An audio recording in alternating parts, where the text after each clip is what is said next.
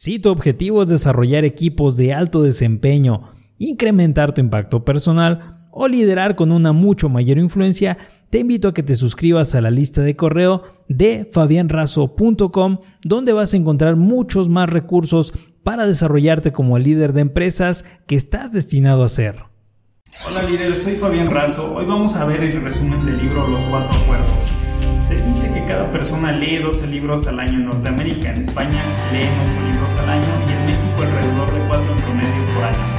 ¿Cuántos libros por año se leen en tu país? Escríbelo en los comentarios. Te invito al reto de leer 10 libros en 10 días. estaré compartiendo los resúmenes de los libros que vaya terminando cada día. Puedes descargar el resumen de este y otros libros haciendo clic aquí o en el enlace que viene en el primer comentario de este video.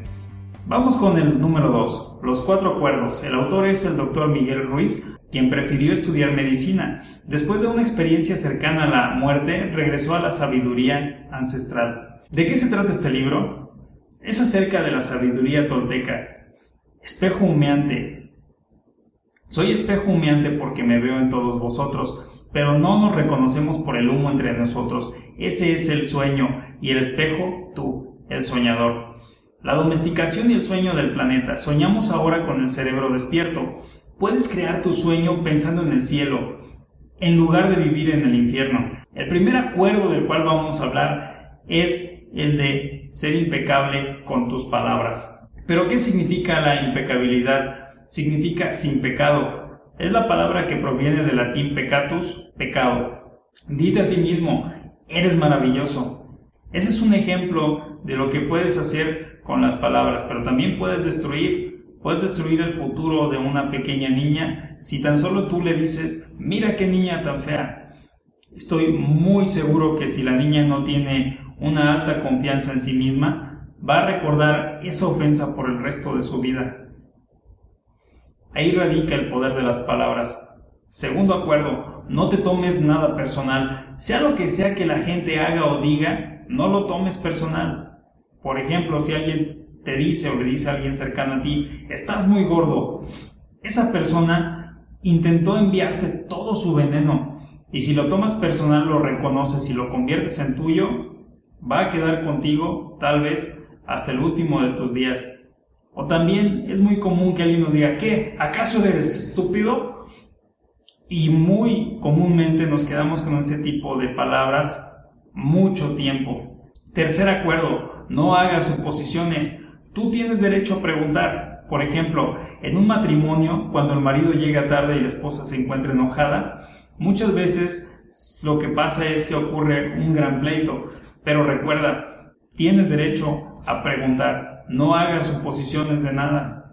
El cuarto acuerdo es haz siempre lo máximo que puedas. Si tú das lo máximo que puedes, no te vas a castigar a ti en modo alguno. No necesitas probar nada. Necesitas arriesgarte a vivir, disfrutar de tu vida. Necesitas ser, es lo único que importa. Romper viejos acuerdos es algo que necesitamos hacer todos. Todos tenemos cosas, imágenes, ideas preconcebidas, pero si tú aplicas estos cuatro acuerdos en tu vida, vas a poder mejorarla todos y cada uno de tus días. Puedes practicar y utilizar uno los lunes, luego otro acuerdo los martes, el siguiente acuerdo los miércoles, el siguiente los jueves y así vas trabajando cada uno de ellos. Cada día nos levantamos con una determinada energía mental, emocional y física que vamos a ir gastando durante el día. Es por ello que debemos utilizarla muy sabiamente y una forma sabia de utilizarla es mediante el uso de los cuatro acuerdos. Podemos nosotros crear el cielo en la tierra o también podemos crear el infierno en la tierra. Cada vez que abres los ojos, ves el mundo de una forma distinta. Cierra los ojos y después ábrelos. Lo que vas a encontrar es solamente amor.